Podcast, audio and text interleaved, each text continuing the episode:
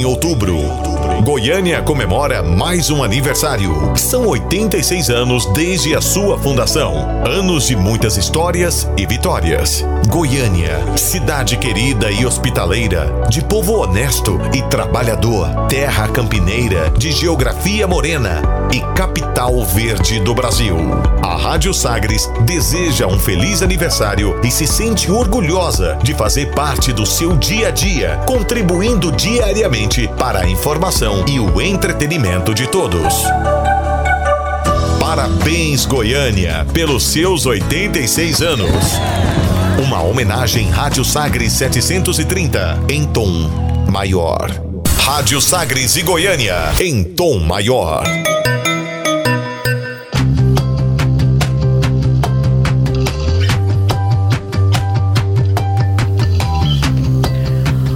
Olá, eu sou Cileide Alves e a partir de agora você confere o episódio A Cidade dos Pesquisadores do podcast Goiânia em Tom Maior.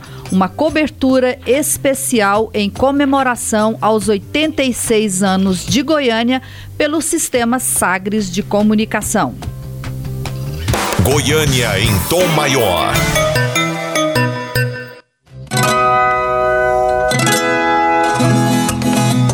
Neste episódio, vamos conhecer a cidade dos pesquisadores, como estudiosos veem e contam a história de Goiânia, que nasceu no dia 24 de outubro de 1933, fundada pelo interventor Pedro Ludovico Teixeira. Aqui comigo, Eduardo Reinaldo, que é doutor em História e professor da Pontifícia Universidade Católica, a PUC de Goiás. Olá, professor. Olá, Sileide. Como é que vai? Olá a todos. Muito obrigada por ter aceitado o nosso convite. Aqui também Gabriel Elias, que é mestre em Geografia, pesquisador no Laboratório de Estudos Etnorraciais e Espacialidades do Instituto de Estudos Socioambientais. Sua dissertação de mestrado foi sobre a formação geográfica de Goiânia. Oi, Gabriel, tudo bem? Tudo bem, Sileide. É um prazer estar aqui, viu? Por sua presença aqui conosco. É um prazer também, obrigado. Goiânia foi construída nas terras das fazendas Crimeia, Vaca Brava e Botafogo, pertencentes ao município de Campinas. O urbanista Atílio Correia Lima foi o encarregado por elaborar o projeto da nova capital. Mais tarde, este projeto foi assumido pelo urbanista Armando de Godoy. A cidade teria inicialmente 15 mil habitantes e seu projeto foi concebido para, no máximo, 50 mil moradores. Rádio Sagres e Goiânia, em tom maior.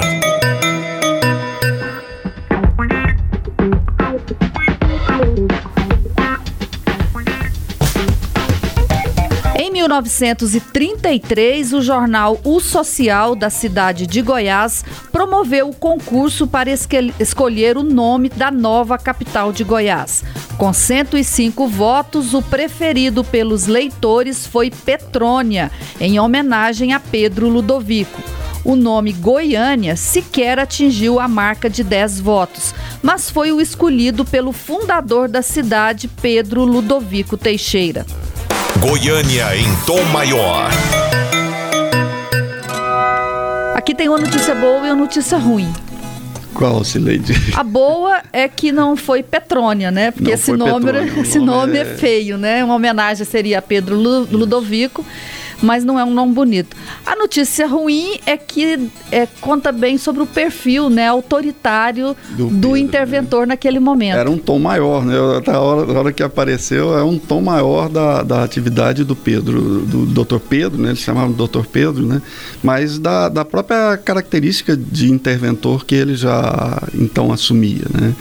É, e ao mesmo tempo de liderança revolucionária. Não vamos esquecer que o Pedro é, é o líder junto com os grupos do Sudoeste e do Sudeste, né, do processo de, de 30, né, articulado com Vargas. Então, é, é- é interessante, porque já havia, não, não tinha mais essa ideia de contemplar o, o nome. É, eu tava, a hora que você estava falando e lendo o texto, eu me recordei de, do, do caso de Arizona. Também fez a votação. Goiânia já aparece em, como nome possível e eles por causa da em razão da produção de arroz vai para Orizona ah, né, que é tá. Oriza né, na, tem a origem que, que, identifica com arroz né é interessante essa esse esse vamos dizer, é, é, é, esse ímpeto fundador de cidades, eu acho que isso é um, uma coisa interessante da gente perceber. A gente tem três grandes movimentos de fundação de cidades, né? O final da, do Império, né, com a proclamação da República, Belo Horizonte, é, Goiânia, já no, no, no, início de, um, de uma segunda república ou do, de um momento de intervenção pós-revolucionária, como foi convencionado chamar, né? E, e depois Brasília, né?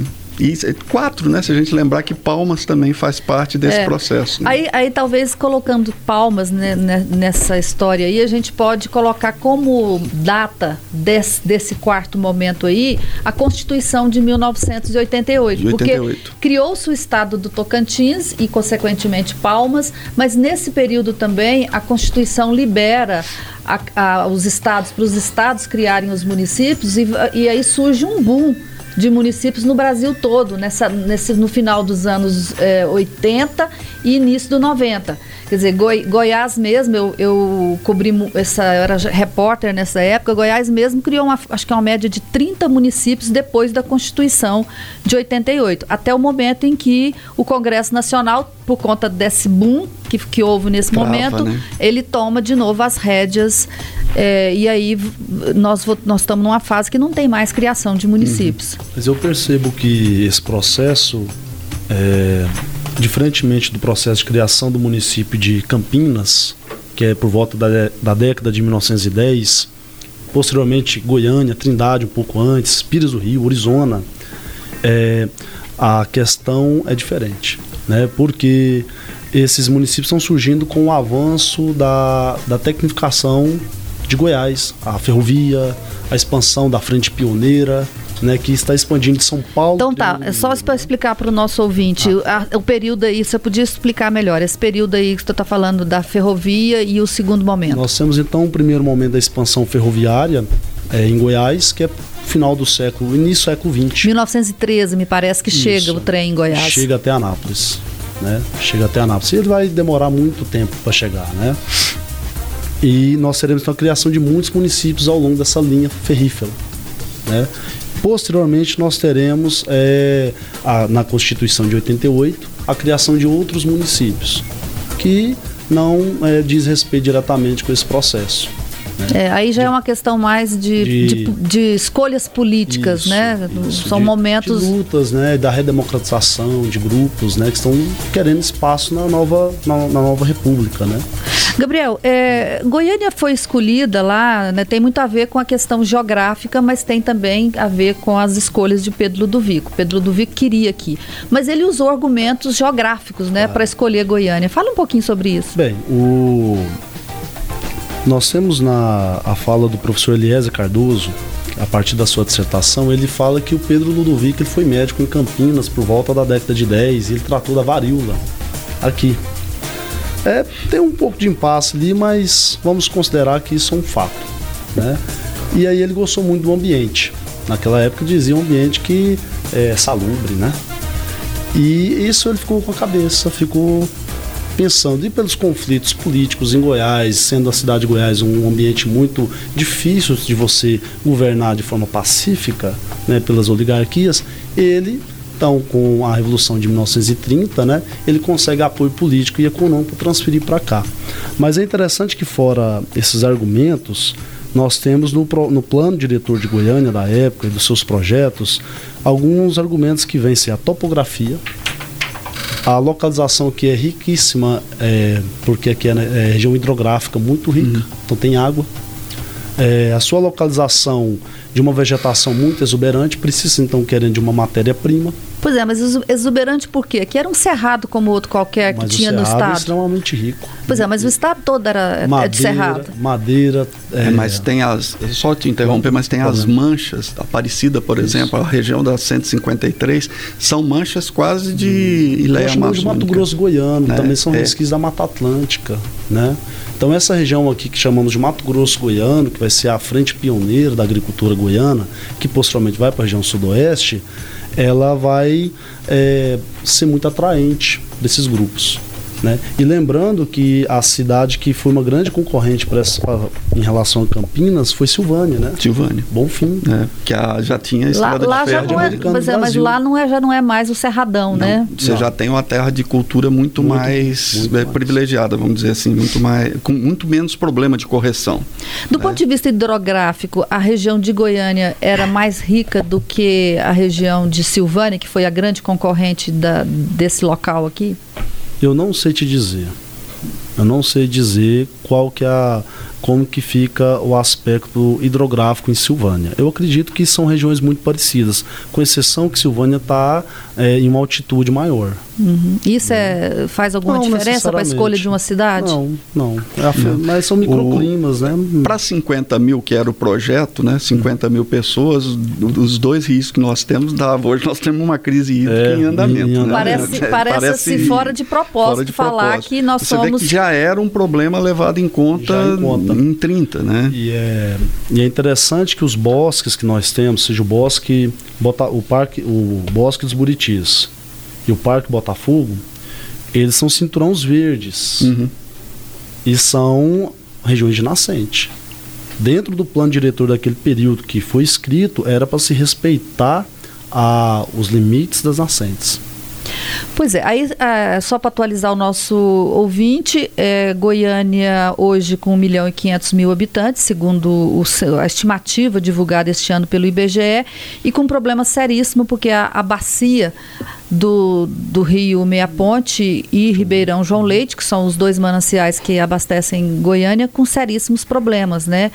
É, eu, segundo eu estava conversando com uma pesquisadora, uma, uma bióloga, esses dias ela me disse que é, é- essa é, a- toda a bacia do Meia Ponte está muito comprometida. Aí eu, eu pergunto o seguinte: tem mais a ver com a degradação, quer dizer, com ação antrópica, ou o Pedro errou lá atrás e não era tão é, rico assim como se imaginava? Ou também ele também não podia esperar um milhão e meio, né? Eu, eu acredito que o projeto não foi respeitado. Tem de se lembrar porque havia a noção de projeto diretor ali, que seria a cidade, e as cidades satélites, também é chamada de subúrbios, pouco dito na historiografia oficial.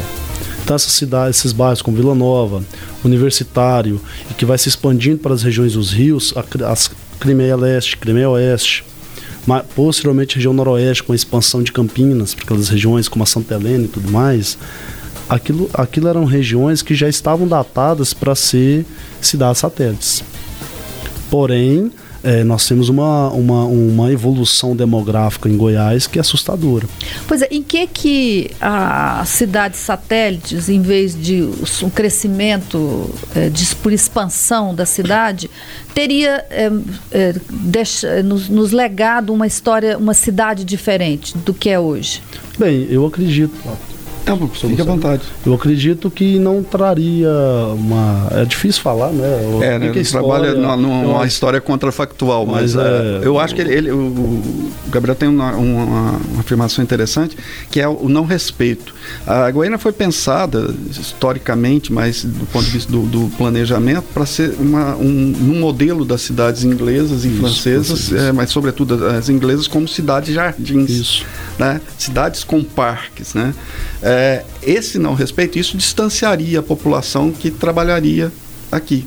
Com, e aí essa ideia da satelitização, da, sobretudo do- dos trabalhadores. É óbvio, a, a conjuntura que o país depois se desenvolveu, primeiro, você tem uma, uma, uma coisa que impulsiona Goiânia, que é o, o advento ferroviário. A ideia era chegar a ferrovia até Goiânia, como de fato aconteceu Aconteceu. né? É, mas depois se abandona o projeto ferroviário. É, uma segunda coisa que é interessante, se abandona o projeto de cidades em que as pessoas morariam. É o que está acontecendo agora, começa a acontecer. Né, num processo muito mais privatista de especulação imobiliária, de você jogar as pessoas que querem uma qualidade de vida melhor pra, de moradia para cidades como Hidrolândia, como o senador Canedo, com os condomínios fechados. Mas para isso teria que haver, como há na Inglaterra, como há na França, a possibilidade de interligação, e a interligação é ferroviária, sobretudo. Né? Pois é, aí a gente não, não vai entrar no aspecto de, urban, eh, de arquitetônico, Sim. mas assim, só para lembrar, que tem muito a ver com isso que vocês estão dizendo, que a pesquisadora e arquiteta Ana Maria Diniz, que é professora uhum. né, dessa área, ela fez uma pesquisa no acervo do, Pedro, do, do, do Atílio Correia uhum. Lima e publicou um livro sobre o projeto original de Atílio Correia Lima. E ela percebeu, né, na pesquisa dela, descobriu nessas pesquisas, que o projeto de Atílio foi rapidamente abandonado, Sim. né? Porque o Atílio ficou até 36 só, quando entra Armando Godoy. E o Armando Godoy também, um, um urbanista respeitado, mas aí ele já estava sob a, o comando dos irmãos Coimbra Bueno que são os, é, os, os imobiliários. Os imobiliários, né? Ele já representava o setor imobiliário. E aí ela distingue é, duas Goiânias já nesse começo, a Goiânia do Atílio e a Goiânia de Armando Godoy barra Irmãos Coimbra Bueno. Uhum. Eu ainda colocaria uma terceira Goiânia que ela é pouco falada, que seria a Goiânia dos Trabalhadores. Porque esse projeto de 50 mil habitantes é setor sul e centro. Campinas não era município de Goiânia. É, Coimbra e Bueno eram área de expansão urbana, então quer dizer, estava dentro da administração direta da cidade. Porém, Vila Nova, Universitária, região leste noroeste Goiânia, atual, eram regiões satélite, quer dizer que não teriam a infraestrutura e nem mesmo o mesmo zelo, o mesmo cuidado ambiental que nós teríamos nessas regiões. Pois, é, entre o centro e o setor sul, nós já temos o primeiro bosque é, urbano em Goiás, que é o Bosque dos Buritis, ali região de nascentes. E do projeto original do Atílio era um é. parque muito maior, muito que nasceria maior. onde hoje é a 136 uhum. e pegaria ali toda aquela região do que é hoje a 85, a, 85 né? o Marista ali. Que é a legisla Assembleia Legislativa. Até a Assembleia Basta Legislativa. ver quando chove onde que alaga. Onde está tá e a, a gente come, do... é, a gente pode observar onde está localizada instituições como a Assembleia Legislativa e o próprio, o próprio Fórum. Uhum. Então sobre nascentes. Aí aí tem uma, um vínculo uhum. interessante com Silvânia que o próprio Colégio Ateneu, que é dos salesianos, uhum. que vem de Silvânia. Vem de Silvânia. Vem de Silvânia, que também é colocado, e se a gente observar com um tipo de arquitetura, veja que havia um. um, um, um o reitor ontem escreveu no jornal o da, da PUC, né, falando, chamando Volmir atenção. Amado. O professor Volmir Amado, chamando atenção exatamente para isso, que é a articulação do bispo para trazer para Goiânia e tal. Houve até um, um estremecimento entre o bispo, que era o Dom Emanuel, né? Sim. E o Pedro do Vico. Do Vico. Dizem é. até que por isso a Catedral de Goiânia é construída de costa para o palácio, né? É, é, é Pode ser, pode até ser. Uh, engraçado que existe um, um, pouco de lenda e a, tanto a Diniz quanto a Jacira também acontece um pouco isso. Jacira é, é arquiteta, é arquiteta e também, pesquisadora né? também. E ela, colega minha, muitos anos, ela, ela comentava, fui colega dela inclusive nos cursos de, de, de, de línguas, né? E ela comentava, olha, essa história de ficar falando que Goiânia é o parece o manto de Nossa Senhora, isso é uma invenção. Isso não está no projeto, isso não está na, na, descrição do projeto. É, isso, é, essa é uma das lendas né, de, de Goiânia que já foram é, desmistificadas, né? né? Mas de qualquer forma, independentemente de não ter sido esse o objetivo do, dos urbanistas, seja do Atílio ou do Armando de Godoy, o fato é que é, o desenho parece um manto, né? Uhum. E aí a gente pode chamar de manto. É uma cidade, é uma cidade barroca, né? É, um, um traçado é baseado, barroco. É baseado, inclusive, no modelo barroco isso, francês, né? Isso, Versalhes. Modelo de Versalhes.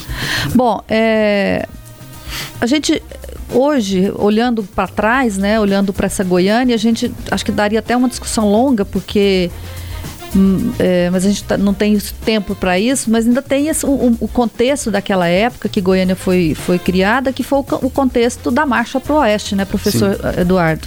É, a Marcha para o Oeste é o grande projeto de integração dos anos 30. Né? Ela, ela, é pensada, ela já está no projeto, do, na cabeça dos goianos em, em Silvânia, né? o Henrique Agora me faltou o sobrenome Henrique Dias, não, Henrique Silva. Henrique Silva. É. Tá? Famoso Henrique Silva. Do, do, a, da revista Informação, Informação Goiana. Goiana né? é, esse projeto, ele, ele, ele, já tem, ele, ele, ele se reconhece. Quer dizer, uhum. o Pedro, na verdade, encampa esse projeto. Os intelectuais já, já tinham chamado a atenção. E é, e é uma coisa Gabriel certamente notou isso. Goiânia está colocada num ponto equidistante. Né? 125 de Goiás, 123, 127 de Pirinópolis, 130 uhum. e poucos de Lusiane, que eram as cidades é, fundamentais, polos, né? Polos, né? E, e, e para puxar um polo, que está um pouco mais distante de Rio Verde, que está 250 de Rio Verde, né? 350 de Jataí, é, e uh, os mesmos 250 de, de Catalão, que é outro polo interessante nesse processo do, do da expansão é, pro-oeste, né? da marcha pro-oeste. É interessante se a gente pega um mapa de Goiás naquele período, a principal marcha de cidades em Goiás estava na região Nordeste e Sudeste Sim. Tocantins. Então quer dizer que era um resquício na paisagem da urbanização mineradora. É interessante que Goiás estava ainda integrado com Tocantins. Então a transferência para Goiânia está principalmente voltada por quem financia esse projeto, eu penso. Uhum. Porque para Goiás ele vai ficar muito distante, do, por exemplo, da região norte, do norte goiano, por exemplo. Uhum. Né, que era uma região que tinha principalmente contato com o norte do Brasil pelos rios, né? Pois é, a cidade de Goiás nasceu capital por conta de quem a, a financiava, entre aspas, que eram os bandeirantes que vieram atrás do ouro. Uhum. Então faz algum sentido que também, quando Goiânia surge, tem que haver essa relação com a, a, o, o, o, econômico, né? Digamos Sim. assim. É, e há, há um estudo interessante, é pouco até divulgado, porque ele foi defendido na Universidade do Rio de Janeiro, é, que mostra exatamente a, a, grande quantidade de comerciantes que se instala, instala em Goiânia. E por quê? A, a, outra ponta, que às vezes a gente esquece exatamente do, do, do oeste, né? A região de Aragarças, Barra do Garças, que também tem um, uma ideia de planejamento, tem. é uma cidade planejada e onde foi colocada, inclusive, a Fundação Brasil Central, né? Uhum. É, no caminho do processo de, de expansão para o oeste, é, ela pegava exatamente esse eixo de, de que vem do Triângulo Mineiro, né? Isso. E a, expandindo para a região oeste, num processo de estabelecimento de recepção de mercadorias e ao mesmo tempo de distribuição para a região sudeste, né? Uhum. Para encampar, inclusive, para sus dar sustentabilidade a todo o funcionamento do processo de industrialização no, no interior de São Paulo, e São Paulo e no interior, né? Bom, é, hoje a cidade completando 86 anos de idade, como que a história, os historiadores, os pesquisadores enxergam a Goiânia de hoje? Mesmo que não precisa nem comparar com, com o passado, uhum. porque não dá. A gente já sabe que a cidade caminhou com as próprias pernas, né? Ou com as pernas do, do, do, de seus moradores e de seus é, é, pioneiros. Mas assim, como é que vocês enxergam Goiânia hoje? Olha, o, o, olhar da diversidade é o ponto fundamental de, da, da, percepção de Goiânia para os historiadores, sobretudo os historiadores da cultura. Né? É, esse é o olhar que hoje se tem. ao invés de buscar identidades, buscar essas identidades nas diversidades que, que são é, compostas, que estão compostas em Goiânia. É um objeto extremamente complexo pensar Goiânia hoje né, cada vez mais complexo, porque toda a sociedade brasileira, não só a Goiânia, está sofrendo um processo profundo de transformação eh, nos últimos 20, 30 anos. E Goiânia hoje é uma cidade que também sofre um processo, esse processo que os geógrafos gostam de falar de cornubação, de, de, de, de, de ampliação, que é mais complexo ainda, o entendimento do funcionamento, da, da do, do movimento nessa cidade. É, então é uma cidade que cada vez mais joga populações para fora, no entanto, traz essas populações funcionais eh, para funcionar fazer funcionar a cidade né? pois é aí eu, vamos voltar eu queria entender um pouco essa diversidade é, eu vou voltar lá atrás quando você falou da importância do, do você é, Gabriel falou da importância dos trabalhadores que aqui chegaram eu a historiografia registra que foram 4 mil trabalhadores importados porque não havia mão de obra em Goiás é, de marceneiros, pedreiros, é, carpinteiros, né, que pudessem trabalhar a cidade. Eu até vi esses dias, eu me esqueci o nome, mas o, o, o marceneiro 001 de Goiânia, é, ele veio de Minas e posteriormente ele foi o primeiro, é, a primeira pessoa a ser sepultada no cemitério Jardim das Palmeiras. Então, assim, eu, eu achei isso simbólico porque é um trabalhador né, que inaugurou, digamos assim, entre aspas, o, o cemitério Jardim das Palmeiras. Então, acho que aí começa a, a migração que formaria a população de Goiânia. Depois vem uh, toda a campanha que foi feita para atrair moradores para cá. Eu acabei de, de organizar e publicar o livro do Câmara Filho, Joaquim Câmara uhum. Filho, que é o, o fundador do Popular, e durante do, mais de 10 anos ele foi o responsável pelo DEIP, né, da, de Goiás, e ele fez uma intensa propaganda de Goiânia. Ele é tido, inclusive, como o primeiro publicitário de Goiânia que, e trabalhou para atrair migrantes. A intenção era essa. O Pedro Ludovico chamou para fazer propaganda de Goiânia fora de, do estado e também do país. Ele publicou informação sobre Goiânia em vários, em vários é, jornais de fora do Brasil. Então, essa é uma fase. Depois, década de 70, a gente vem a, o período da, da, da grande urbanização brasileira. Goiânia atrai também populações de fora. E agora nos anos no século XXI, já no, no, final da segunda década do século XXI, Goiânia lidera é, a migração, da né, região do entorno de Goiânia e Brasília lideram a migração no país todo. Quer dizer, é, é, essa diversidade, é, é, fruto disso que vocês falam? Ah, é interessante observar que Goiânia ela tem uma, ela atrai população não pela indústria, como foi é, a Goiânia ela não atrai população pela indústria, por exemplo. Ela não é uma cidade que surge pela indústria, como foi São Paulo, como houve o processo mesmo do interior paulista, até mesmo Minas Gerais, como Belo Horizonte, né, onde você vai tendo todo um processo no qual a indústria ela tem um fator importantíssimo é, de atração populacional.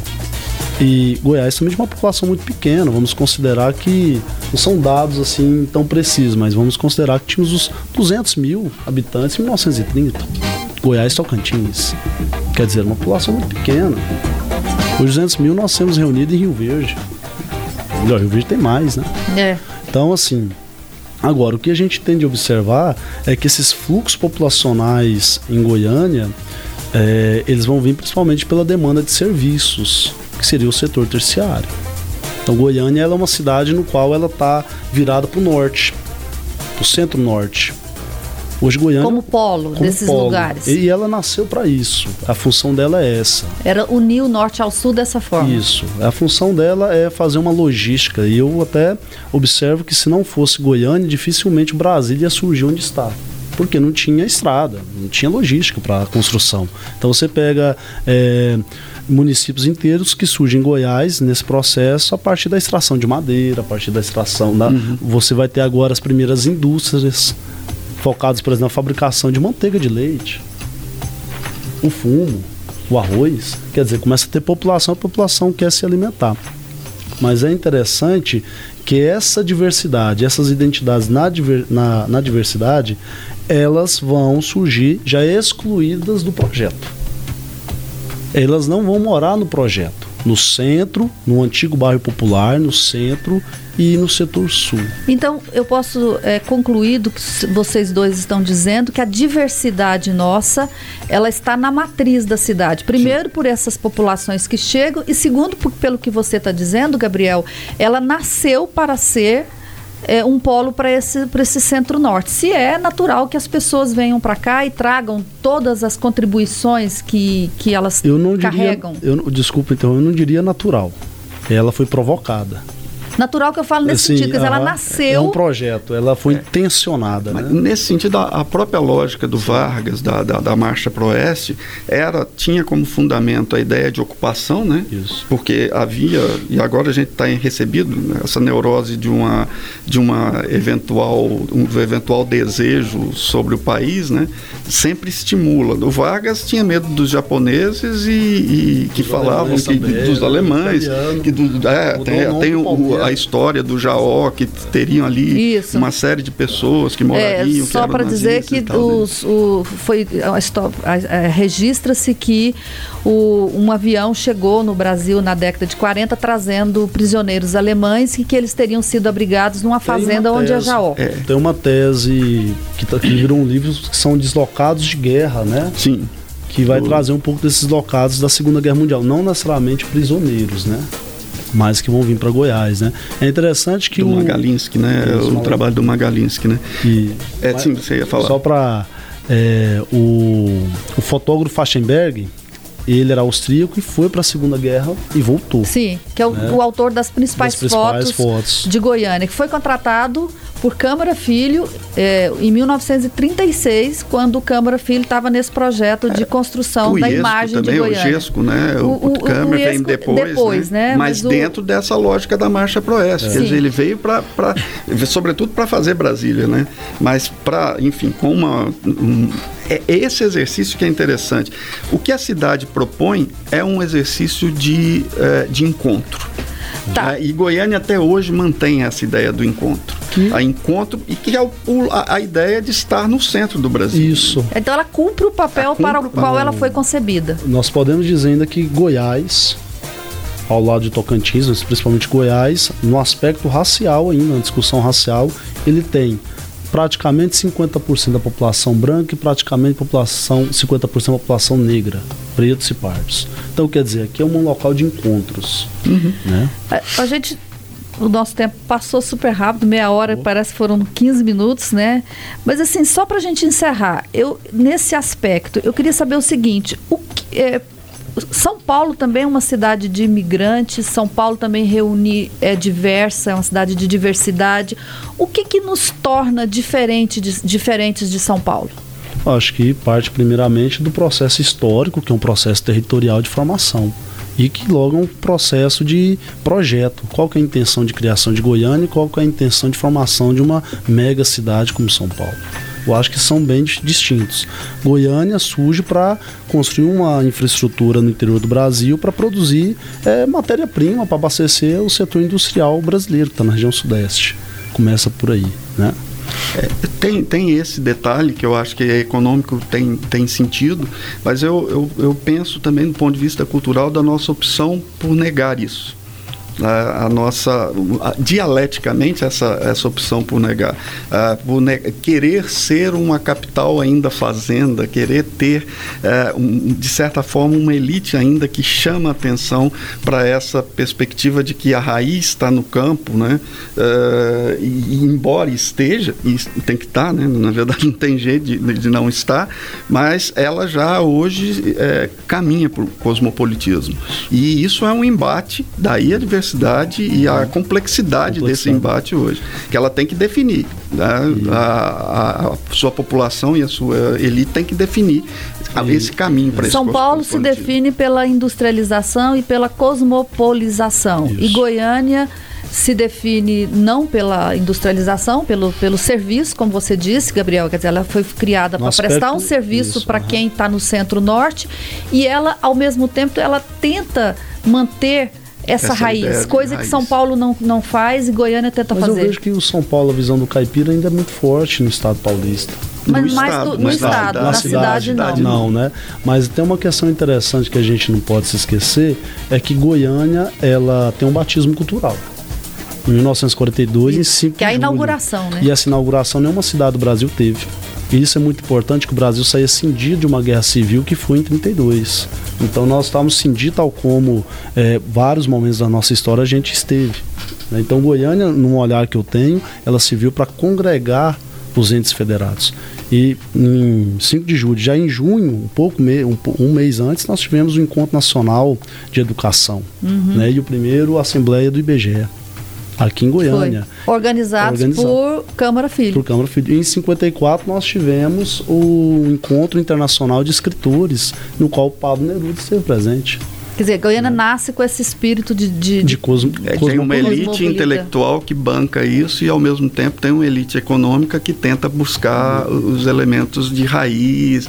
É, é é interessante, porque é uma elite que se olha, e se a gente vê o planejamento de Goiânia, essa valorização dos parques, por exemplo, ela se olha como é, Nova York. É. No entanto, ela opta por ser algo mais para Ribeirão Preto, Aham. para essa coisa mais próxima Texano, dessa, tá? Por isso- do agronegócio, Agronegócio, cidade né? country, já Country, né? teve Que é isso. dos aqui, anos né? 90, É né? dos anos 90. Daí né? que a gente é, ao mesmo tempo, roqueiro, ao mesmo Isso. tempo sertanejo, é uma base forte do sertanejo. Temos a- artes plásticas forte, é, temos também outras ma- manifestações, teatro, Teatro, manifestações culturais fortes, quer dizer, vem dessa A música diversidade. erudita também é muito. Também. Erudita, né? É.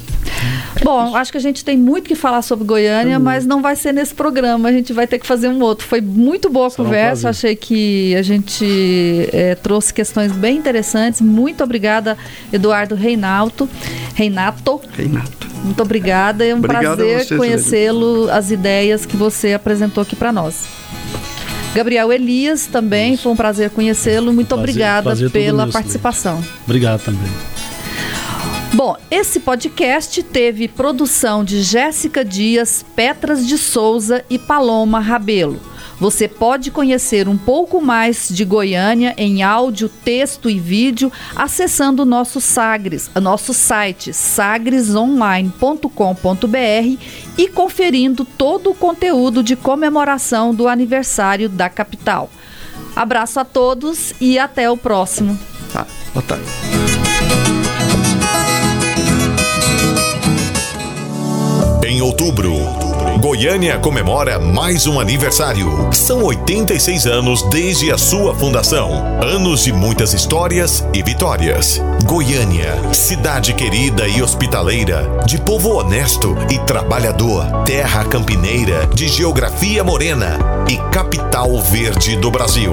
A Rádio Sagres deseja um feliz aniversário e se sente orgulhosa de fazer parte do seu dia a dia, contribuindo diariamente para a informação e o entretenimento de todos. Parabéns, Goiânia, pelos seus 86 anos. Uma homenagem Rádio Sagres 730 em tom maior.